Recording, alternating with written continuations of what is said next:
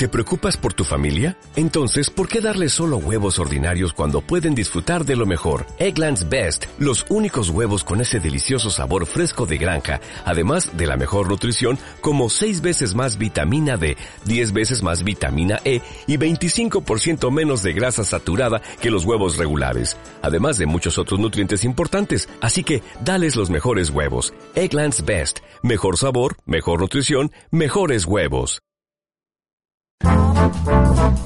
Bienvenidos a un nuevo fucking verga capítulo de La Santa Beach de la Los Solte en este primer día de agosto del año 2019. Empezamos agosto, eh, bueno, yo menstruando, como ya avisé el martes, aunque hoy día me están cayendo las verdaderas pintitas. El, martes fueron un- unas gotitas café nomás que me estaban cayendo.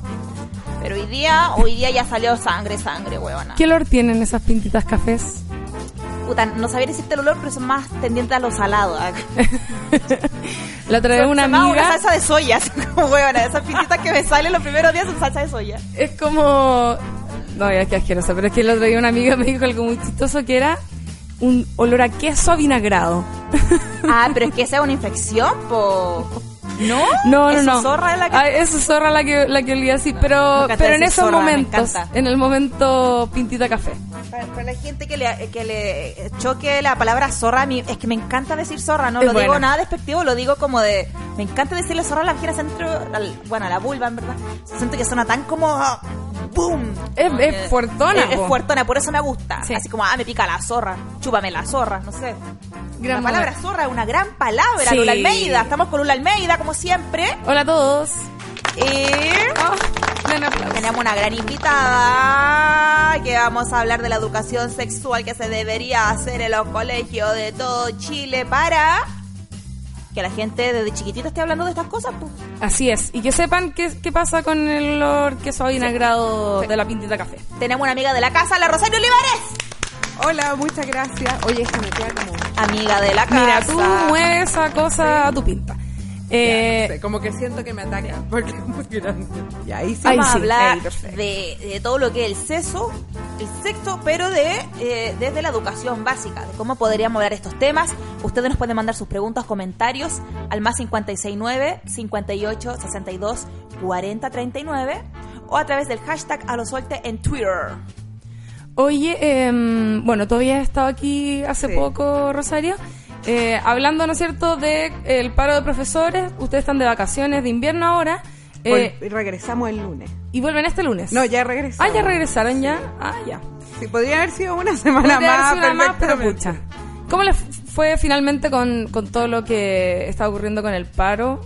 Mira, lo del paro avanzó positivamente en varios aspectos, pero en el aspecto que, que les vine a comentar esa vez respecto de cómo se ha feminizado eh, la pedagogía en párvulos y diferencial quedó como eh, uno de los avances, yo diría casi más lentos. Hubieron ofertas muy, no sé, yo creo que no sé si- cómo no les da vergüenza ofrecer eso, le ofrecieron a las profesoras pagarle un bono de 45 mil pesos cada tres meses Chut, ¿y para qué? compensar eh, el, no recono- el, el bono de reconocimiento profesional que no se les paga, digamos. Mm, Y eso no, no es ni el tercio de lo que deberían pagarle y que le pagan sí a los otros profes y a ellas no. Entonces Claro. quedó ahí eh, pendiente. Se están buscando diversos modos de atacar el tema, desde demandas al Estado o otras movilizaciones. Pero se nota también cómo esta demanda, que era una demanda más bien de carácter eh, feminista, porque eran las mujeres solamente las que están ahí eh, perjudicadas, fue la que menos avanzó. po. Y eso nos habla de algo, no es Nos habla de algo totalmente. Sí, pues, obvio. Era la, en el fondo eran las parvularias Y y diferencial. diferencial que es Sí. eh, era de las donde hay más mujeres eh, 99% mujeres. 99% mu- por ciento mujeres trabajando en esa área Sí. y eh, ya sí pues es verdad es que hay algo pasando hay que hay que tratar de no olvidar quizás esa Fueron ocho semanas de paro, o sea, una cuestión que es súper desgastante. Sí, po. Es mucho tiempo. Ahora están viendo qué va a pasar con los pagos de sueldo. Algunos municipios iban a hacer descuentos. ¿Y qué, y qué, y qué lograron? Por ejemplo, así como O sea, se- satisfactoriamente. Se logró avanzar, por ejemplo, en la titularidad de las horas, que eso que yo les comentaba, que los profesores están contratados como por una cantidad de horas fija Claro. y todas las demás que hacen para tener un sueldo eh, digno a fin de mes no son titulares, por lo tanto pueden un año tener tres, el otro 15 y eso no se regulaba. Entonces eso va a quedar de una manera eh, clara. En la evaluación docente se hacían dos tipos de pruebas porque no ca- modificaron todo el sistema y dejaron lo que estaba ocurriendo y pedían, solicitaban que se hiciera solo una. Entonces esas cosas también van a empezar a pasar Ya. cambio administrativo y ese tipo de cosas. Y quedó la deuda mm, histórica, que es la de los jubilados y jubiladas, y lo de las educadoras pendientes. Obvio que, puta, qué O sea, la los sectores más precarizados Por pendientes. se llama deuda histórica. Y además, claro, es como. Son, son los dos puntos donde eh, cuesta más avanzar, Sí. donde hay más deudas pendientes en todo sentido y que, que rabia que eh, siento que es como una indiferencia finalmente a algo que se viene exigiendo hace tiempo. No, y además, obviamente que son la- las dos demandas que exigen mayor eh, que se meta a la bolsilla el Estado en plata, digamos, y eso es lo que no están eh, siendo capaces de hacer porque no quieren invertir en la educación pública. Y cambio como de mentalidad también, si al final hay algo muy ideológico detrás de eso, o sea, la misma deuda histórica, del- de, lo que decía respecto de, de estas eh, áreas donde trabajan más mujeres, ¿cachai? Es como, ahí uno siente, claro, está ahí avanzando como en lo más básico, pero lo otro que es como, significa un cambio un poco más estructural, no, no se logra. Claro, y todo el rato están hablando que alguien piense en los niños, que la infancia es lo que más nos preocupa, y tienen a quienes educan y eh, a ese grupo etario más abandonado ganando los sueldos más bajos. Entonces, son muy consecuentes ellos mismos. Oye, y, y ya entonces hablando de, eh, del tema de, de la educación en los colegios con respecto a la educación sexual, eh, ¿cómo se está enseñando ahora y cómo se enseña en otros países? ¿Cómo se está enseñando ahora en Chile? Porque Eh, se, se, se dice clitorito, como los no, colegios na- nadie. O Nadie sea, habla de chupar zorra en los colegios. Vagina y pene y ya es mucho. Y ya los Como niños escuchan ruborizados. Sí, sí. Claro, porque como no están eh, acostumbrados y no es corriente hablar de este tema, eh, es terrible. En Chile no existe una ley de educación sexual. Lo que tenemos es una preocupación por una ley que está ubicada en salud de hacer una cierta como extensión de esa ley para que en educación exista eh, modelos y orientaciones para enseñar educación sexual en los colegios. Se obliga a los colegios a tener educación sexual de primero a cuarto medio, pues están solo contemplados los adolescentes, pero esa obligación no es ni eh, monitoreada, porque no es obligación, digamos, Claro. en sentido estricto, y tampoco eh, es eh, como evaluada en el sentido que se le deja total libre albedrío a los colegios si quieren seguir esas orientaciones u otras. Entonces nadie puede dar, eh, y no tenemos ni cifras ni nada para decir que efectivamente algo está pasando en la sala de clase respecto a educación sexual. Lo que sí sabemos es lo que, hace, eh, lo que hacemos muchas personas que hemos sido durante hartos años activistas estos temas, que cuando hacemos talleres preguntamos, ¿ustedes tuvieron educación sexual en el colegio? Y obvio que todo el mundo dice que no. Entonces hay una constatación de que eso no ocurre. La gran discusión y una de las cosas que nosotros queremos enfrentar en, en este proyecto que tenemos es que la educación sexual sea parte de la del Ministerio de Educación y por ende esté en un nicho que permita llegar a los colegios y no siga solo estando en el Ministerio de Salud. ¿Qué quiere decir que esté en el Ministerio de Salud? Que al final la educación sexual solo se comprende como una cuestión de salubridad, enfermedad de transmisión Claro. sexual, embarazo, pero lo que comprende un concepto de sexualidad está absolutamente descartado. digamos. Es como que el, el cuerpo queda siempre disociado de todo lo demás. Desde, el- desde la perspectiva de la educación, estoy pensando que además pasó esto, ¿no es cierto?, también con que educación física pasara a no ser obligatorio y es como, eso te habla claramente de que el cuerpo se está dejando No, de lado, afuera, sí. ¿cachai? Y la educación sexual, algo que nunca ha existido, o sea, no puedo creer que se haya avanzado la nada desde que, por ejemplo, yo salí al- del colegio, que a mí no me hicieron, tampoco No, no, me nada. enseñaron ni una weá, como que Sí. una, O sea- una, una versión de educación sexual eh, vergonzosa. Francamente, a mí me, me, me mostraron esos videos como de dónde venimos y eso fue todo. Como que voluntariamente me acuerdo que habían profes que a veces te trataban de enseñar algo como porque, weón, dejen de quedar embarazadas, Sí, dejen de estar así como, eh, como animalitos, ¿no es cierto?, descubriendo su sexualidad. Es necesario eh, recibir guía, obviamente, y, y creo que antes de primero medio, o sea. No, por supuesto. Es que la educación, somos seres sexuales desde que nacemos, como eso es una constatación, digamos, y en el fondo entenderlo es como que hubiese cierto criterio formado o solo cuando empieza a tener las primeras relaciones sexuales, que ni siquiera ya son solo en la media, digamos, Claro. eh, se podría enseñar. Pero como tú decías, en otros países hay leyes integrales efectivas que cruzan el sistema educativo y que en Chile no existen y la verdad es que yo no sé si están las condiciones para que, o sea, si aprobarían algo como eso. Yo tengo una pregunta. eh, eh, ¿Desde qué edad se, se con- eh, conviene enseñar ciertos términos? Por ejemplo, para hablar de masturbación en los colegios, ¿desde qué edad? Como, porque lo ideal sería que quizás desde primero básico se incluyera los temas de sexualidad, pero ¿en qué etapa? Quizás la pubertad. Es que, mira, ¿Cómo en, com- en la investigación como de este tema, y, y no en Chile, pero en otros países, hay hasta manuales para educación sexual de 0 a 5 años. Como en la primera infancia y todo, distintos modos de abordarlo y todo. Pero si tú piensas, por ejemplo, que pasa mucho en kinder, primero, segundo básico, cuando los niños y niñas, los niños se tocan, las niñas as- se rozan su vagina con la mesa, con la silla y todo el el mundo talón. así como Mm. súper espantado de que en el fondo lo que hay ahí también es una búsqueda de placer, del sentido que les da eso, y en cierta manera es una masturbación sin ser consciente, Claro.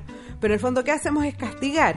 No sé, no es como enseñarle a los cuatro años sobre la masturbación, pero sí hacerlo como. Yo creo que algo que tiene como mucha relevancia aquí, a propósito de lo que decía la Lula, es darse cuenta que tienen un cuerpo y que ese cuerpo tiene distintas características y que incluye el deseo. No es el mismo deseo de una infante a lo que va a tener en la adolescencia, pero somos seres sexuados y eso está determinado también por lo que nos pasa, que es difícil de explicar a veces. Entonces, si los niños no tienen la herramienta para explicarlo, ningún niño o niña que se está rozando su vagina o su pene con una mesa lo hace por una mala intención. De hecho, Claro. es muy probable que no entienda lo que está haciendo siempre. Entonces, empezar a explicar y a conocer, los retan cuando no te toques el pene, como Claro. Como que es algo malo. están no. descubriendo su sexualidad. Claro. Por lo tanto, ese despertar y ese descubrimiento también es importante. Y eso pasa, por ejemplo, cuando eh, en esa etapa también hay, hay preguntas sobre la identidad sexual, sobre la orientación sexual.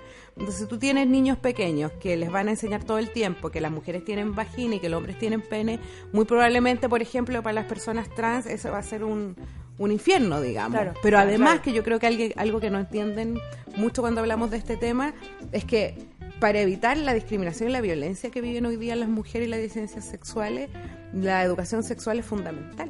Porque solo eso te permite entender. O sea, hoy día estamos, eh, se está tratando de avanzar en cómo se pone eh, en la práctica la ley de identidad de género, que ha sido un problemazo, digamos.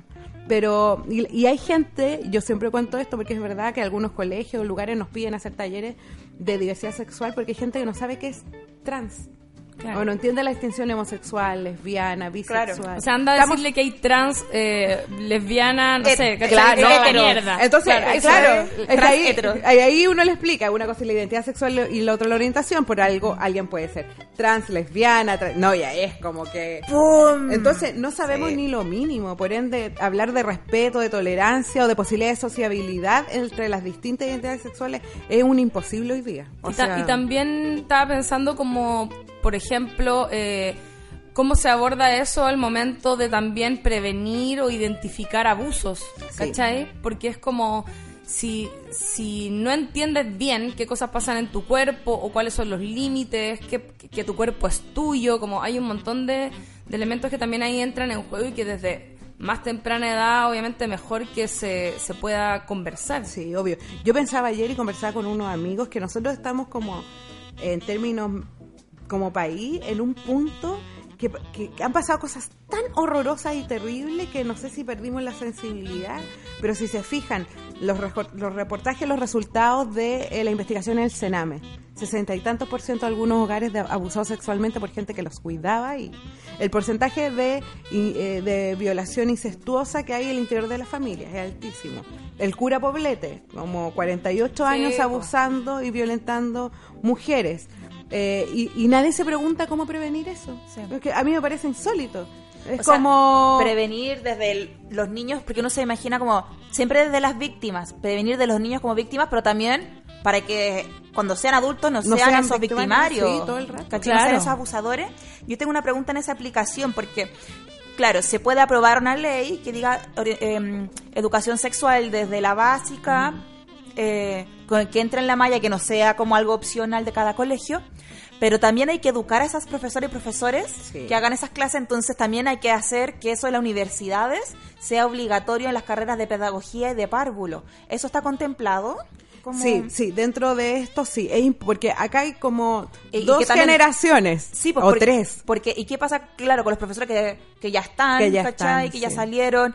Como eso va a ser un- ya un recambio generacional nomás, o ellos tienen que, están, estarían obligados a capacitarse. ¿Quién los va a capacitar? Hay gente también que tiene conciencia de género. ¿Cómo? Sí, ahí, o sea, para esto es fundamental que todos los docentes y los que están en formación reciban estos conocimientos. O sea, es imposible de otro modo.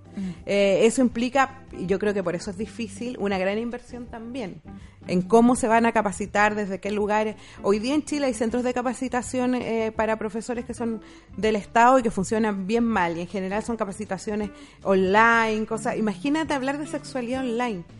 Que todo lo llevamos 10 o 15 años con curso online, pero en serio, como Como darle comida al tamagotchi. como Claro, y no, y todo el rato como los conceptos, sexualidad, género, lesbiana, vagina, Claro. no sé qué. Pero yo creo que si vamos a hablar de que el cuerpo vuelva a la escuela, Claro. eh, con- eh, los tenemos que encontrar para hablar Sí, de po. sexualidad. Entonces te tienen que pensar otro tipo de talleres que permitan también una cuestión, porque esto a veces las personas cuando uno habla de sexualidad sienten que se ataca como su propia intimidad. Si Sí, no se claro. habla, porque es un tema Y- absolutamente y, sus tabú. creencias se toma como algo más valórico Sí. que algo que debería ten- deberíamos como sociedad tener una base neutra de entendimiento. De hecho, yo, yo lo pensaba respecto ponte tú de cómo, cómo funcionaría esto típico en los colegios que son católicos, ¿cachai? Es como Ay, sí. desde primero eh, educar al res- como respecto de los términos, eh, eh, definiciones de las nuevas formas de ser, porque también es bien nuevo todo esto que está pasando hoy en día, que lo que hablamos de la diferenciación entre identidad de género, expresión de género, eh, ¿cómo se dice? Eh, orientación sexual, ¿cachai? Eh, pero además también de cómo vemos nuestros propios cuerpos. Me imagino que incluso eh, educación física Sí. con eh, educación sexual es algo que debería estar como bien ligado, ¿cachai? Debería ser toda una weá como muy holística finalmente. Sí. ¿Cachai? Entonces, sí, por eso como nosotros, lo, porque en Chile tampoco estaba ese concepto, hablamos como de educación sexual integral. Claro. Que en el fondo no está solo en- eh, enfocada en reproducción, órganos Claro. genitales, sino que la sexualidad, o sea, yo me yo por ejemplo, si soy mujer hetero, mujer lesbiana o mujer trans, me levanto y siéndolo. La Claro. sexualidad está atravesando todo lo que hago, cómo me tratan en la calle, cómo me reciben, Claro. cómo eh, me relaciono en los afectos. La sexualidad es fundamental en Claro. nuestro comportamiento, no es como la gente que cree que puede sacarlo afuera y que todo se reduce, de hecho pensemos que en términos como teóricos, sexo es eh, tu genitalidad y todo el mundo habla de sexo como de relaciones sexuales. Y en el fondo hablar de sexo es una cuestión que, que en el fondo es un tabú y que además se da en condiciones de precarización. Yo creo que uno de los ejemplos más buenos y, y que es noventero era... Noventero es el Chacotero Sentimental, ¿o no? La película.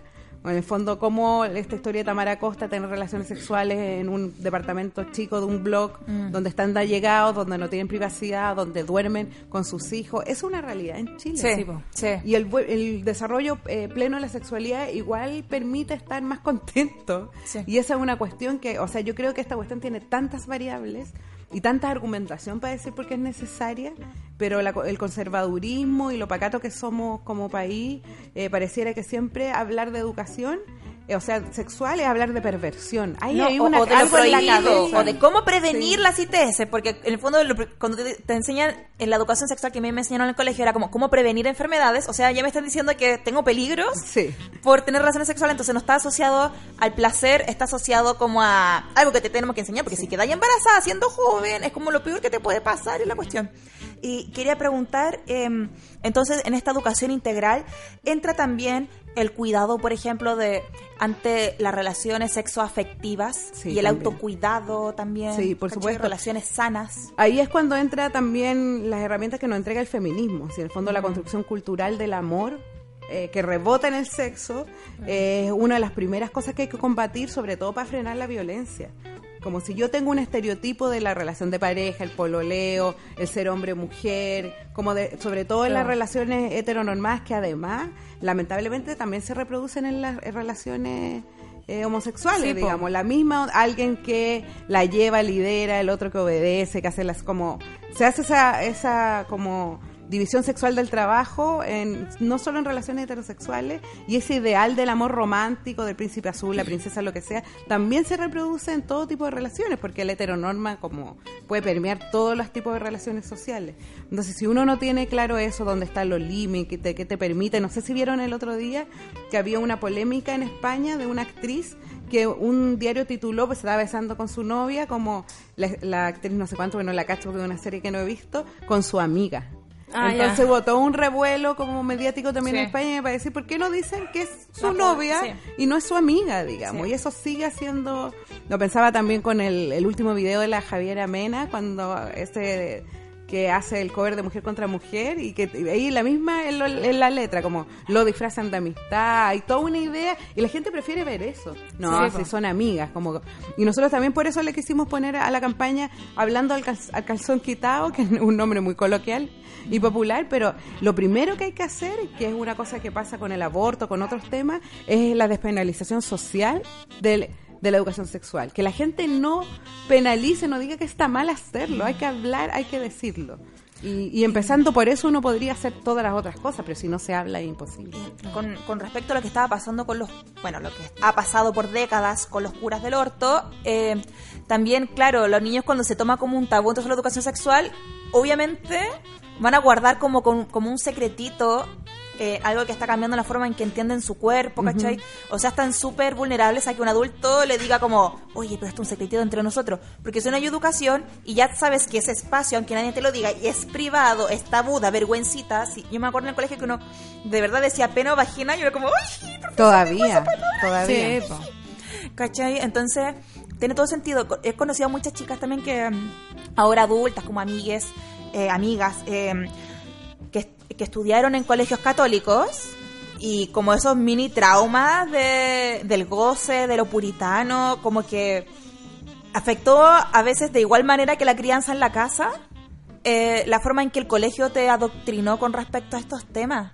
Entonces, por ejemplo, en un país que ahora se supone que somos Estado laico, todo eso, se puede se podría con este intervenir en los colegios católicos o en los colegios eh, cuicos con, con, ciertas tendencias conservadoras. Yo creo, o sea, el momento político que nos encontramos, porque siempre no hay que negar que la Iglesia siempre, siempre tiene un poder político dentro del Estado, eh, yo creo que la Iglesia no está en, en, una situación de negarse a nada, digamos. O sea, como nosotros hemos tratado de plantear la necesidad de la educación sexual no solo por la enfermedad de transmisión sexual en embarazo adolescentes, sino por prevenir abusos, violaciones, que y eso y eso está lleno en el país, digamos. Yo creo que la Iglesia hoy día no tiene derecho a intervenir en esto, eh, porque es un problema, primero es un derecho, que nosotros lo hemos planteado así como un derecho humano a la información, y por ende ya no, no, no puede ser trastocado por lo ideológico, porque aquí el freno para obligar a los colegios católicos en términos legales es la constitución de 1980 que dice y habla de la libertad de enseñanza. Entonces, cada colegio, según su ideología,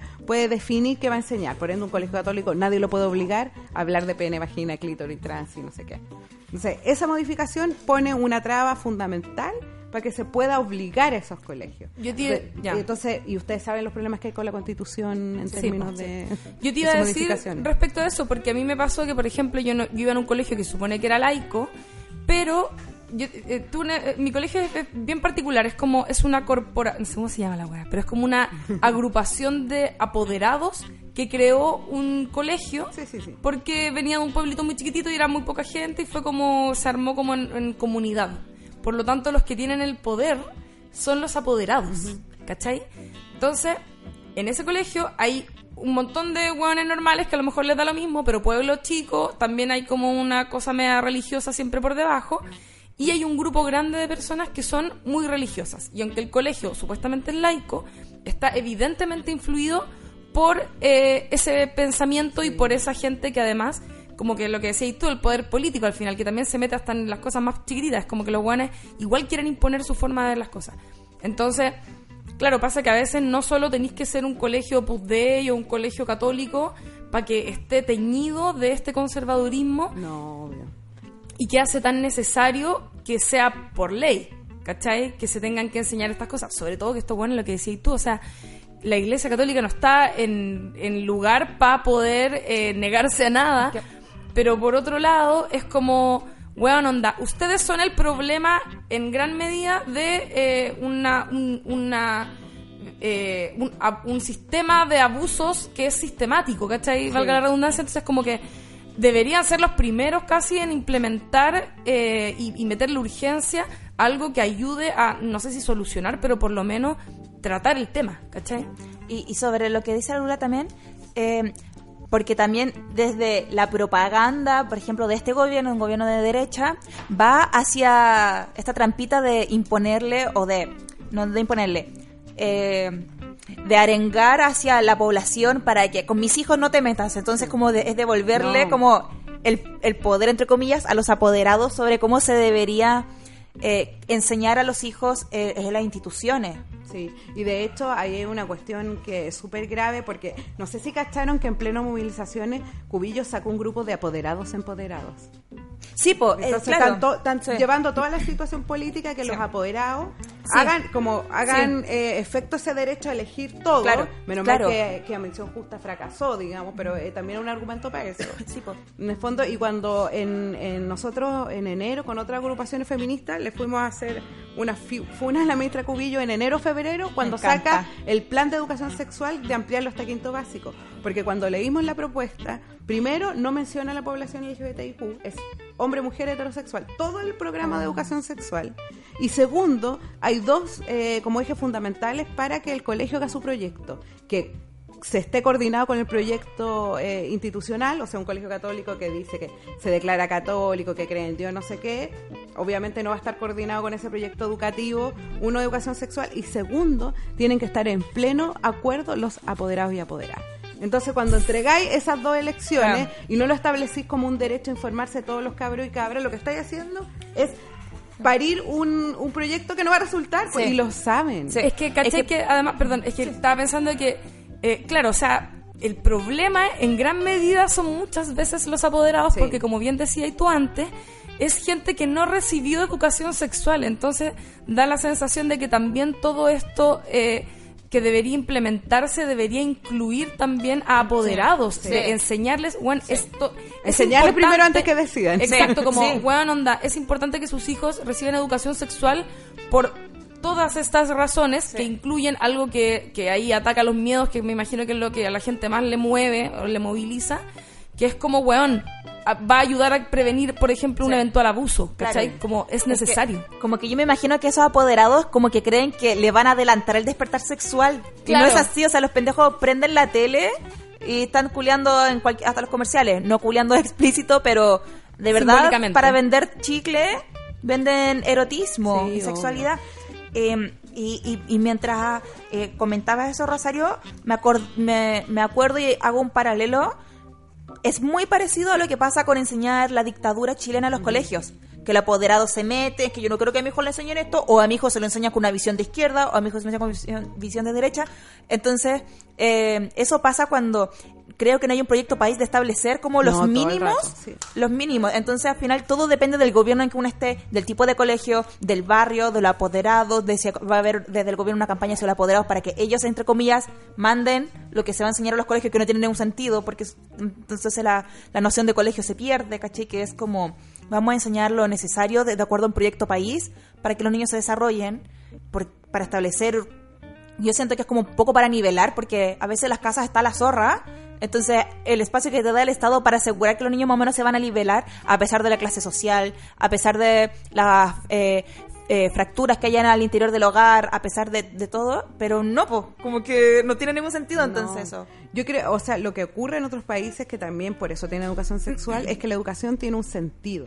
O sea, definen qué es para ellos educar a ciudadanos y futuros ciudadanas, digamos. En Chile eso no, en general ha estado según el gobierno de turno, pero también ha habido una constante, que es una educación de mercado, digamos, donde al final todo tiene que ver con demanda eh, de una educación que entrega el mercado. Entonces te ofrezco millones de ideologías, los papás eligen, ¿cierto? ¿Cuál es el mejor? Bla, bla, bla. Pero nadie se preocupa de que hay derechos fundamentales. Chile ha firmado todas las declaraciones eh, sobre cómo, por ejemplo, frenar la violencia hacia la mujer, bla, bla, bla, pero nunca ha implementado alguna de esas características que, por ejemplo, incluye la educación sexual. Yo creo, y ahí me pasa una cuestión que tiene que ver con nosotros los adultos y nosotros los adultos, yo no soy mamá, pero me imagino que también pasa, pensará en esto, que hablar de educación sexual, que los adultos y adultas acepten hacer eso, por ejemplo, para acompañar a su hijo y todo lo demás, es una cuestión muy heavy porque tiene que ver con tu intimidad. Porque la sexualidad no está fuera de nadie, está dentro de nuestras vidas. Entonces, exponerte, porque, por ejemplo, yo o todas mis compañeras que hablamos de este tema, no es porque tampoco hayamos tenido la mejor vida sexual del mundo, sino porque todos también hemos sido educados en un mismo espacio y hemos tenido relaciones abusivas y hemos tenido relaciones sexuales donde no disfrutamos nada, digamos. Eh, y quizás hay matrimonios con hijos que llevan 10 años y nunca ha disfrutado la mujer pese a que ha tenido hijos. Entonces, delatar también eh, ¿De qué se trata la sexualidad? Yo creo que ahí hay un problema muy heavy, como entender y hablar de placer, de cómo nos sentimos, de qué se trata en las relaciones, si amo o no a la persona con la que estoy. No sé, es como dejar la cagada igual. Entonces creo que por eso también es peludo. Es verdad, lo que estoy diciendo de cómo eh, eh, hablar de este tema sería delatar, por ejemplo, que a lo mejor nunca has tenido un orgasmo, en que debe ser el caso. eso es real. Weón, de, no sé, no sé si habrá alguna cifra, pero ¿cuántas mujeres mueren, onda ancianas, porque más encima vivimos más que el hombre, sin haber jamás obtenido placer? Eh, no solo como a través de la penetración o algo así, sino que como de haber sido eh, erotizada de manera efectiva eh, eh, a través de, tu, de la relación que tienes con tu pareja, no sé, como que creo que sobre todo como antes la religión era algo que estaba tan, era tan evidente que todos tenían que jugar un rol eh, ahí, ¿cachai? Como, aunque yo me imagino que hay mucha gente que no cree tanto a veces en las cosas religiosas, pero como que se sienten la obligación de pertenecer a eso, porque obvio, Dios, es como lo lógico. Y entonces, por lo mismo, deben, deben haber eh, tantas trancas asociadas a eso. Eh, a todo esto me da mucha risa que llegó un tweet, dice, una chica eh, en Twitter dice, imagínense hablar de educación sexual en colegios católicos, po. ¿Cómo explicáis el embarazo de la Virgen María con el Espíritu Santo? No, la cagó que ya ahí hay, un, hay un, una cosa que te detiene. Eh, de hecho, leí el otro día en Twitter que Jesús tendría que ser trans porque tendrías como solo Eh, ¿Un cromosoma? Sí, como ya ADN, no entiendo ni una verdad, pero femenino. Pero se les cae la, historia que han escrito, esa cuestión es muy heavy finalmente.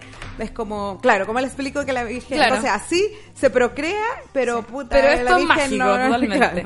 Oye, bueno, iba, a decir respecto de, de, de cómo hay tantas tanta información que nos guardamos con respecto a nuestra sexualidad y es como me pregunto si será posible alguna vez eh, que se hiciera alguna especie de, de catastro. Estoy pensando en, en, Estados Unidos, este doctor Kinsey que hizo en su momento, ¿no es cierto?, como un, un estudio, entrevistó un montón de personas, homosexuales, heterosexuales, matrimonio. Esta weá, no sé si fue como en los años 50, no sé en qué momento, pero en ese tiempo, obviamente, de esto no se hablaba nada y eh, como la gente podía responder de manera anónima, era como que obtenía ahí un montón de datos muy útiles respecto de cómo vivía la gente la sexualidad en su intimidad, por supuesto, eh, pero con, estas respuestas tan honestas.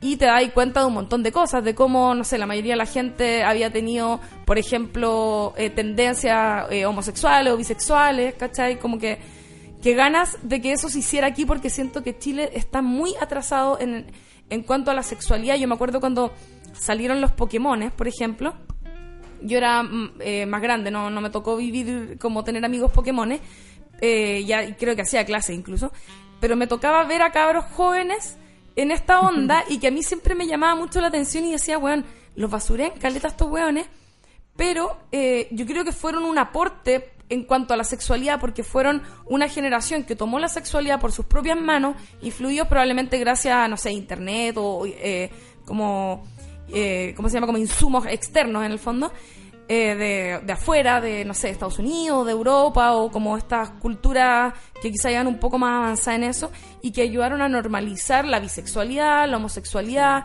que los cabros exploraran a edades tempranas, ¿cachai? Eh, pero eso me recuerda a quizás algo que hicieron, no sé, los gringos, por ejemplo, en los años 60, ¿cachai? Entonces, ¿qué tan atrasados estamos en comparación al resto del mundo? Imagínate que los movimientos de, de liberación eh, de mujeres en el feminismo como de los 60, 70 en Estados Unidos, los talleres de educación sexual incluían mirarse con un espejo el clítoris y que las mujeres supiesen dónde estaban y en qué parte les daba placer. O sea, y eso estamos hablando muy, muy atrás, digamos. Sí. Y muchas personas, ni los hombres heterosexuales saben dónde está el clítoris. Como Claro. ese... eh, Y eso eh, que a veces lo tienen ahí en sus caras, no tienen idea. Sí, y yo el otro día... eh, No saben lo que tanto Sí, la sema- hace hartas semanas cuando fue... ¿Y este tumor? La, la- ¿Qué es esto que sale? Cuando fue la marcha del orgullo, nosotros participamos de la marcha disidente, que era la que iba atrás, y está, yo, yo vivo en las Torres San Borja, justo a la salida del Metro Católica.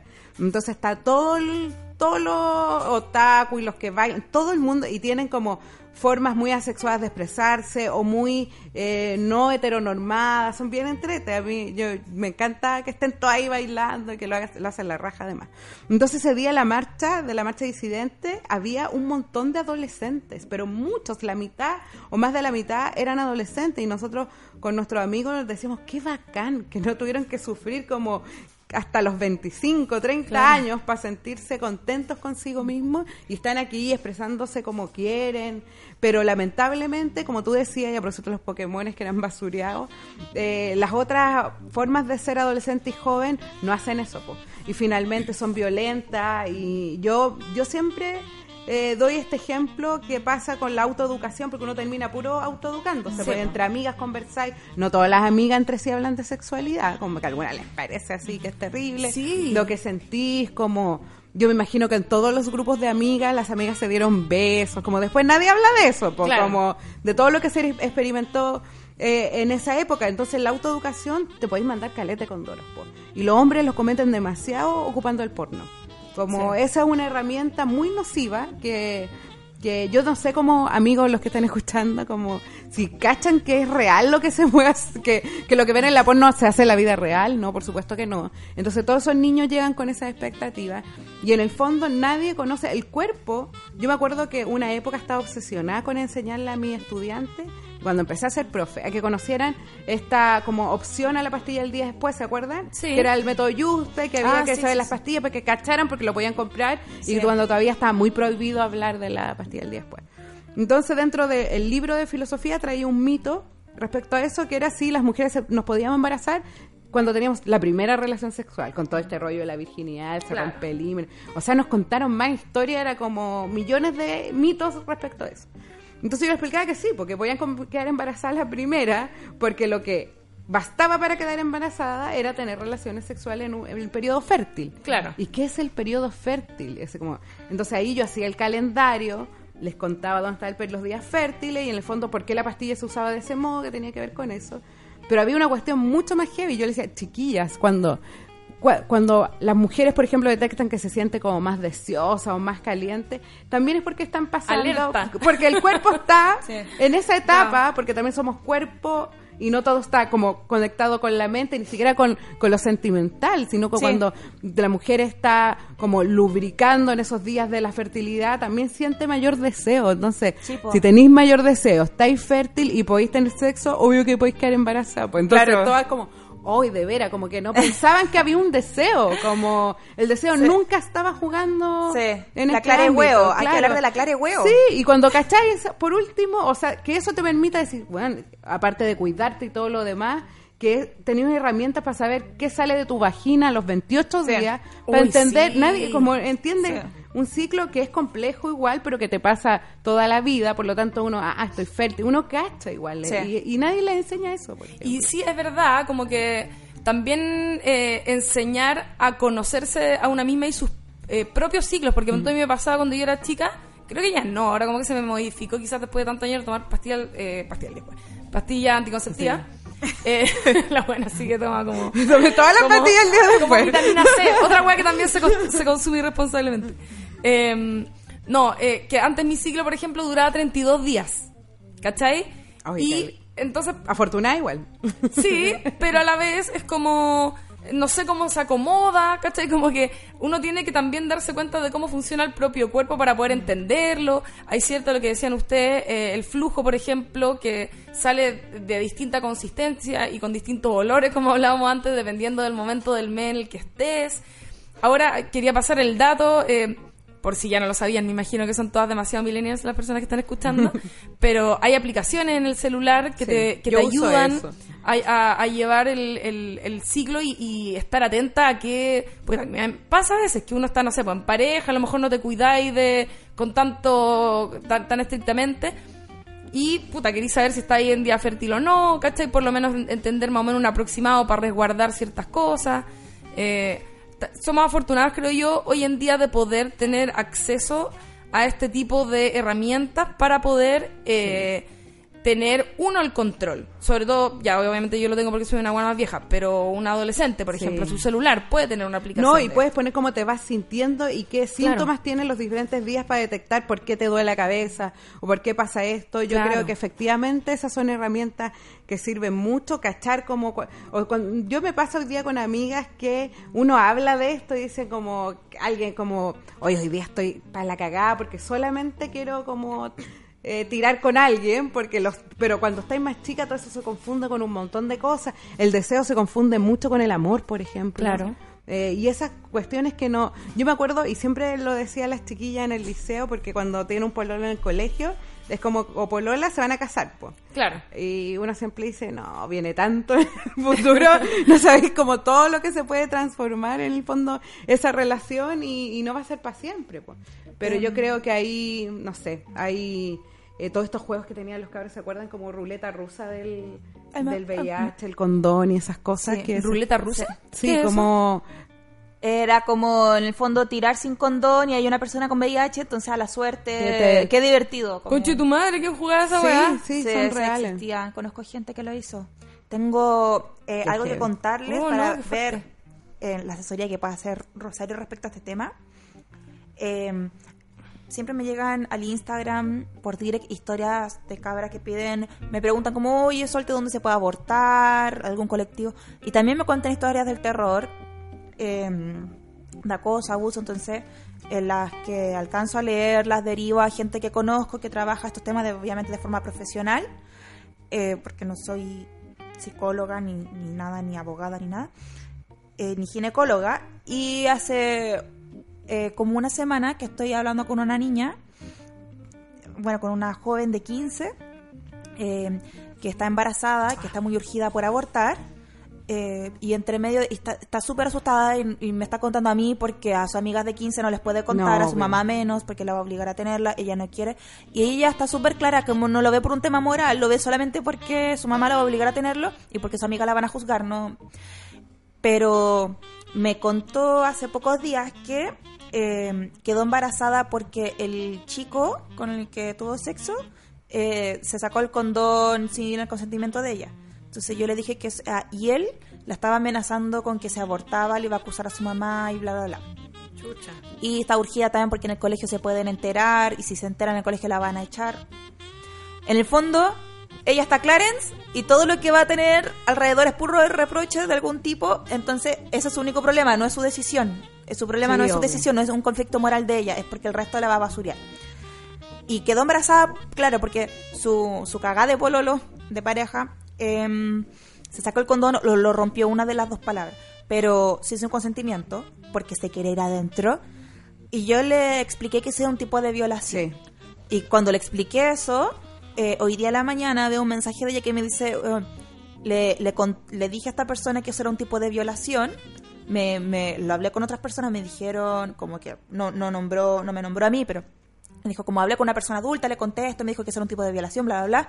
Y ahí el pendejo de mierda como que reculó y, fue como, ya, sabes que haz lo que queráis, no te voy a acusar, a lo que queráis. Como que se asustó. Entonces, em, me, me dio tanta rabia el pendejo de mierda, tanta rabia, pero también es como. como de. que ella tampoco sabía la gravedad de que alguien se saque sin tu consentimiento el condón. ¿Cachai? Hay países donde esto está penalizado, acá en Chile no no sé. no, no, no, no, está es, no es penalizado, pero, pero puede, puede que es violencia. Sí, y se puede, y, y, y- y por último lo podéis funar. Como yo le dije a esta cabra, una, cualquier cosa, como déjame la menos, yo lo, yo lo funo, feliz. Porque me, porque me, me pareció que estaba como muy desamparada de su familia, de su colegio, de sus amistades. Y más encima es como la gente que está en contra del aborto es como, oye, pero ¿por qué no se cuidaron? Como, pero si se cuidó, pues, onda, hay otra persona que decidió por ella, Sí, como ella- y más encima lo estaba amenazando. Entonces, y son cabros chicos, ¿cachai? Son adolescentes, tienen 15 años, entonces ya están en estas relaciones de poder desde los 15. Y además tú como, como chiquilla no tenés claro cuáles son los límites. Sí, Entender que si alguien no se pone condón o, rompe el condón es un tipo de violencia. Sí. ¿Cachai? Como eh, saber, habl- hablábamos recién del uso de la pastilla el día después y Ah. de estos otros métodos alternativos Sí. como el DUSPE. Saberlo cuando eres niña. Cuando tú, ¿cachai? Eh, en el fondo lo he conversado con harta gente, por ejemplo, algunos años hacíamos como grupos de mujeres que han abortado para contar experiencia y todo. Eh, cuando tú conocís tu cuerpo, sabéis perfectamente lo que pasa. A muchas mujeres les pasa que cuando quedaron embarazadas, sabían que embarazado. Porque cachaban que era su día fértil, que acabó adentro, no sé qué, recurría a la pastilla el día después, pero tenéis que tener toda esta lote de herramientas Sí. para poder saberlo. Y por eso es necesario que exista la educación sexual. El M que tú conozcas tu cuerpo, cuáles son las alternativas, cuáles son los límites de lo que me pueden o no hacer. Y que es violento que alguien te obligue bueno, a tener Sí. una guagua. Un cab- más Sí. ¿Por qué quiere el cabro chico tener una Sí? Me la cagó. Y, y más encima como ya, lo, lo mejor que va a hacer este pendejo es a, a lo que queráis. O sea, el loco rompió condón y la plata se la va a tener que conseguir ella, escondida. o sea, ya es una patudez, una asimetría. Porque en el caso de que. De Y que esa historia es muy y que incluso voluntariamente Se si pasa mucho. sí pues si voluntariamente quisieran ser papás de la edad que sea de los 15 o 20 o 30 lo que sea igual ya hay una simetría en la cantidad de tiempo y de crianza que le va a dedicar cada uno y todo eso. O sea a, a los 15 lo- pendejo patúo o sea ya ese, ese cabrón no existe si empezó la educación sexual desde primero básico entender el cuerpo entender los límites del otro el respeto y también quería preguntarte si esto también contempla por ejemplo una detección de las emociones porque también dentro de estos procesos a veces desde, desde el sexo, como se dan relaciones de poder, hay gente que termina tirando por autoestima baja Sí, o por miedo o por obligación, aunque no aunque no sea una violación tan explícita, es como por obligación de, ay, me está cateteando mucho, sabes que ya pico. Me- Sí, total, la cachita con todo dura media hora, ya filo, me voy a mamar esta media hora total. Entonces sí entra est- estos también como Sí, detección de emociones. Sí, sí, todo el rato. Yo, yo no sé cómo se acuerdan ustedes de su primera relación sexual, pero yo me acuerdo que antes de tenerla sentía harto miedo. Que tenía más que ver con la cuestión cultural, como Sí. estará bien lo que estoy haciendo porque lo deseaba, pero no sabía muy bien cómo hacerlo. Yo tuve un pololo cuando era adolescente que, que venía como del retorno del exilio y era eh, como de otra cultura que conocía el condón, por ejemplo. Yo estoy segura que mis amigos no perdieron la virginidad con condón. Entonces yo como que me enfocaba en toda esa realidad y todo, pero lo más importante que yo recuerdo esa etapa es saber que lo que estabas haciendo lo querías hacer. Porque Sí. tampoco es una gran hueá perder la virginidad a los 14 o los 18 años. Sí. Simplemente la tenéis que perder cuando tú sientas Sí.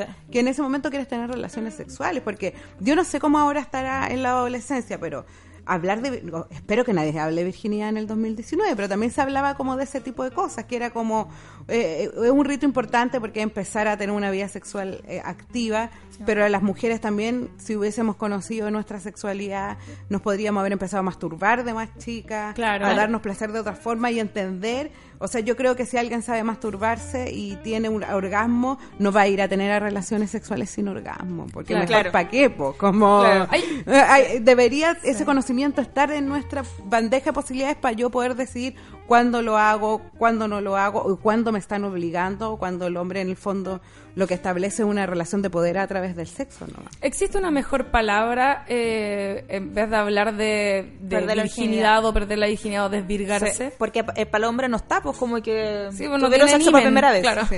O sea, como técnicamente dicen que el- es el momento en que empieza la vida sexual Ah, activa. Inicio, Ah, ini- inicio de, inicio claro. de- Como mamá, ayer eh, inicié mi vida sexual activa. Muy largo, necesitamos... Ayer inicié actividades en Ayer- ayer. Amiga, amigas, inicié actividades sexuales. claro, La menarquía, la primera regla, ¿cómo se dice? El primer culión. Claro. ¿Cómo le podemos poner si está un nombre el primer culión o no? Se puede inventar un nombre nuevo que no sea, va encima asociado a la Virgen, Sí, como por la rato. Pero, y además piensen que los hombres, antes de tener su primera relación sexual, se masturban caleta. Pero caleta. Yo me acuerdo, mis compañeros ah, hacían campeonato masturbación, millones Sí. de cuestiones. Es- Y nosotras, Está mucho más con socializada. suerte ahí, no, ¿cachai? Entonces hay menos experiencia con el placer en ese sí. sentido. ¿Te cachai? Puras amiguitas sentadas en filita, como sí. con un peluche Ya. abajo, como... ¿Quién llega más rápido? ¿Quién llega más rápido con las piernas cruzadas? Yo nunca hablé de masturbación con mis amigas hasta bien grande igual y eran weanas que conozco de toda mi vida porque en el colegio fui como al mismo colegio siempre, en un colegio súper chico y todo.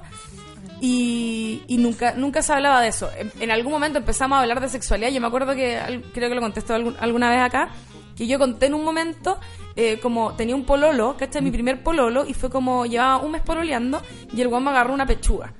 Y yo nunca había hablado de eso con gente. Entonces Me agarró una pechuga. le- les conté a mi amiga, así me acuerdo estar sentada como en grupo y yo como cabras, me tocaron una teta, ¿qué pasa con esto? ¿Cachai? Como le han tocado una teta a ustedes y una amiga al rato me llevó como un costado como, oye, creo que no deberías hablar esas cosas porque son muy privadas, que seguramente es algo que le dijeron a ella, sus que, papás, que no se hablaba. que no se hablaba. Y yo decía, pero bueno, es que tengo demasiadas dudas, no sé si está bien o está mal, me gustó, pero no sé si eso me hace ser una puta, ¿cachai? Como que en esa época sobre todo... Sí, lo Eh, hace, amiga. Ah. Afortunadamente, mira, a pesar de todo, yo en- en- con ese primer pololo fue con el que perdí la virginidad, llevaba eh, la virginidad. Que empecé, inicié mis actividades. sexuales. eh, y tenía, no sé, 15 años, llevaba 9 meses pololeando, que igual fue un largo rato de puro toquetearse. Igual hacíamos otras cosas, pero nos toqueteábamos nomás. Y fue con condón. Que se agradeció, porque te- creo que me permitió eh, como disfrutar de la relación sexual sin preocupaciones. Claro. ¿Cachai? Era como filo. Culié todo bien, no sé que no voy a quedar embarazada. Pero después esa misma pareja, y, y aquí es donde viene la desinformación, o sea, en mi familia jamás me enseñaron nada, en mi colegio menos, eh, el condón, menos mal, él lo tenía, él, él tenía la idea de como, mira, ¿sabes qué? Me acuerdo que me dijo como un mes antes, nosotros estamos avanzando mucho en esto como sexo, así que voy a comprar condones, no te ofendas, ¿cachai? Y yo como, no, ya, bacán. Eh, tiramos y todo, todo bien, pero luego, con esa misma pareja, el weón, eh, claro, su deseo sexual era más alto que el mío y empezó a ocurrir una situación como de coerción en la que si es que yo no estaba con ganas, él se enojaba conmigo Claro. y era una forma de presión que eh, fue súper dañina, que fue por un tiempo muy prolongado, en el que aprendí básicamente a desconectarte y decir como ya, ok, presto el cuerpo.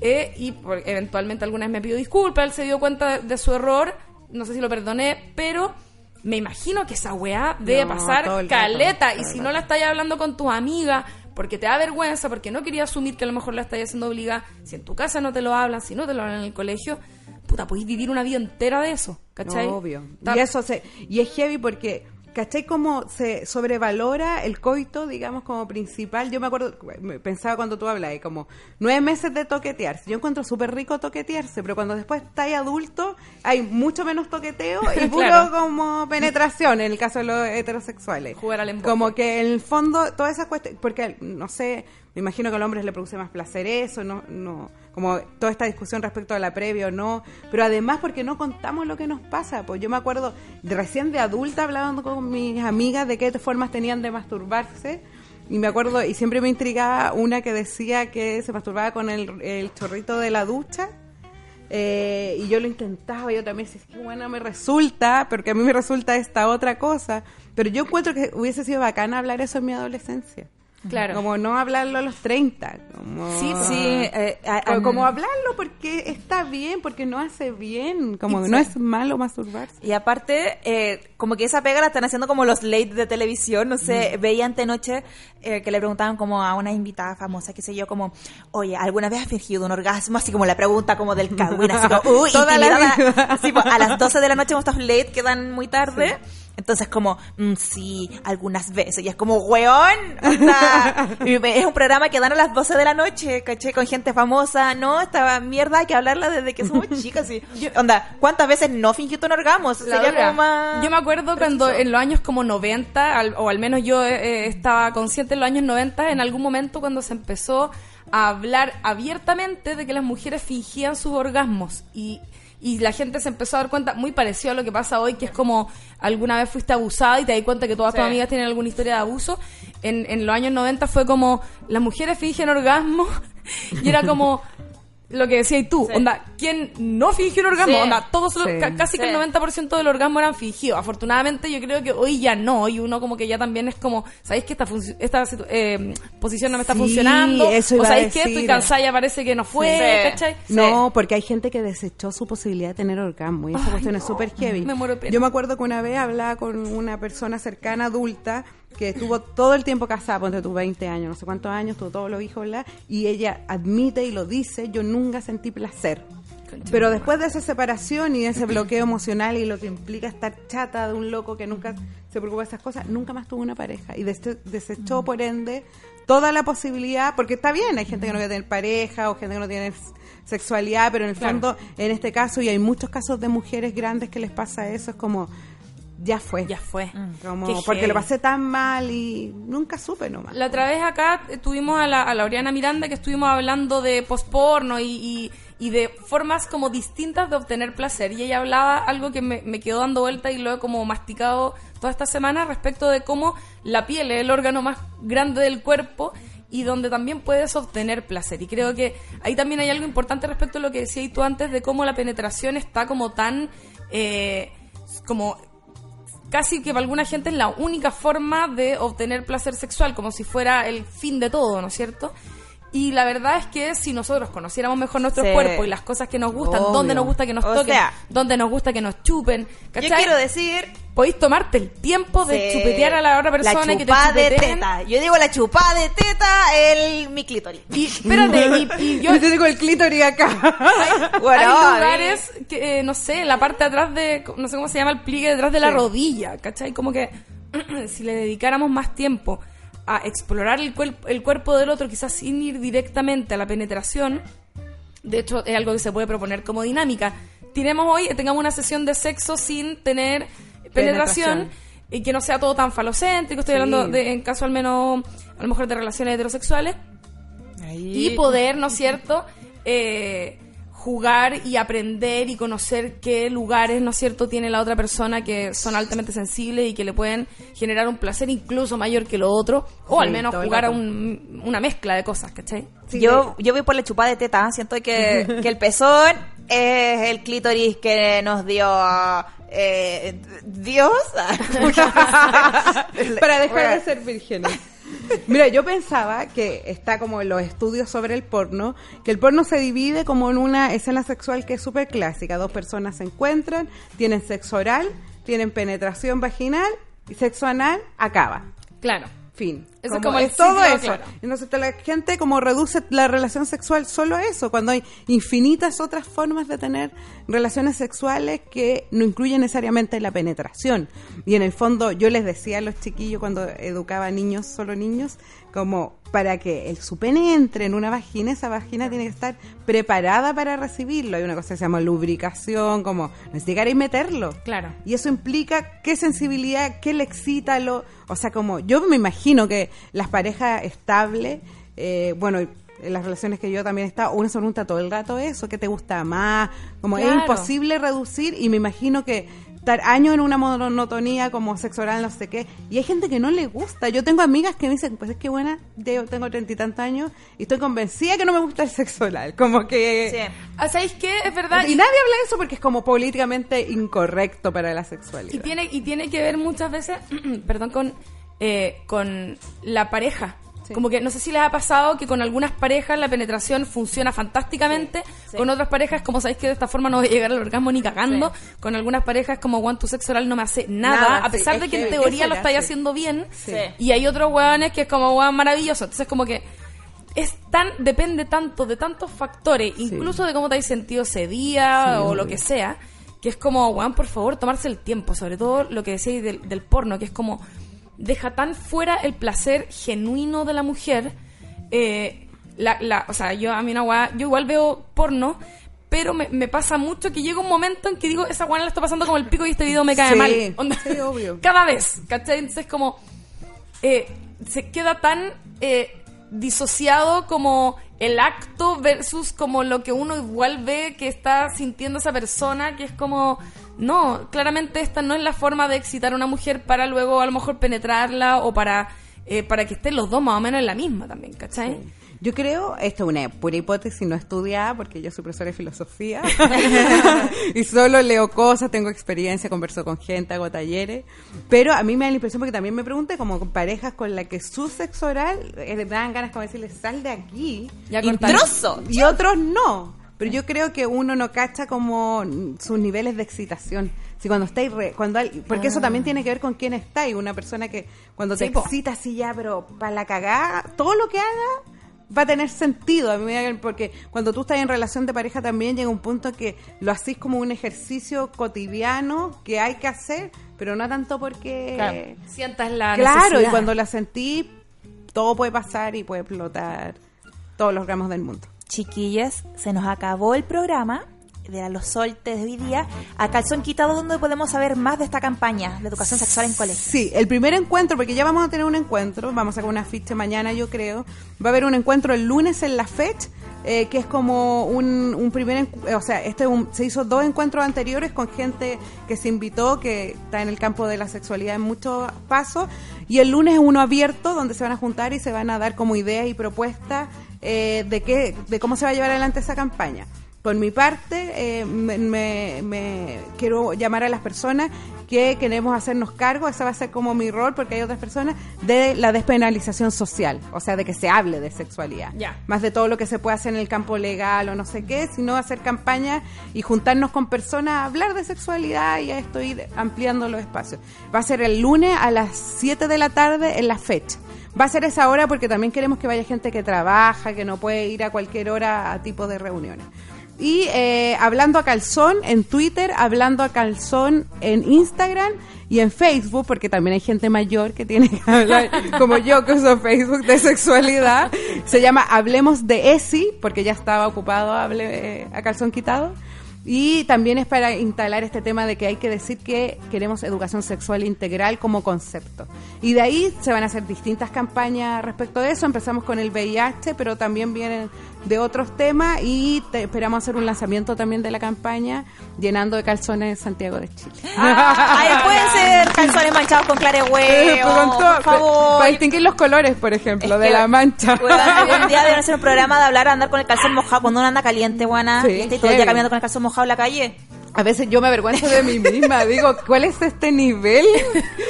que, mi, que mi cuerpo está así. Sí, digo, como, oh, no te puede pasar que momento no sé si es pichí o caliente. También me ha pasado Sí. que... Sí. Tú tenías un chiste del pichi elástico, esa weá me da demasiada risa. Sí, oye, mi nuevo, mi nuevo chiste furor, weona. Sí, es que igual la cagó cuando estás así como una cita o algo y vaya al baño de repente y es como que Sí, no, el, el- todo, de todo. el O cuando soñáis. A mí yo sueño caliente. Soy buena para sueño. sueños calientes. ¿Y sabes qué? Yo Sí. los, los sueños los tengo con hombre, con mujeres, como que Sí. no... Bueno, O sea, de yo hecho- cuando he despertado de orgasmos más brígidos, eh, sueños con mina. Es que yo creo que por lo mismo, porque Y con es como gente algo, famosa es igual. algo como Ah, distinto. con gente famosa. Con gente famosa. No, si yo no me achico ante nada, weona. Yo en los sueños tengo una autoestima. Uh.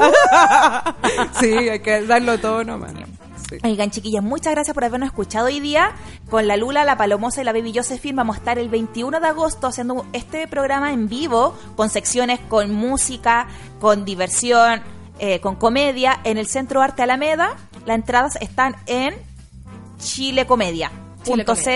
Bueno, no- nuestras respectivas bios de Instagram pueden encontrar el link para comprar los tickets. 21 de agosto nos vemos en el Centro Arte Alameda, a los suelta en vivo, gran show, gran. Un aplauso para la.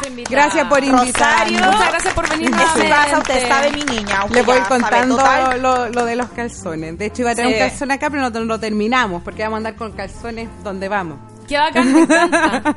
Harto calzón y como ese que tenéis que guardar porque ya Claro. sobrevivió la guerra. Sí. Harto calzón. Nos despedimos, bebecites. Eh, eso, las queremos mucho. Oye, compré mi libro.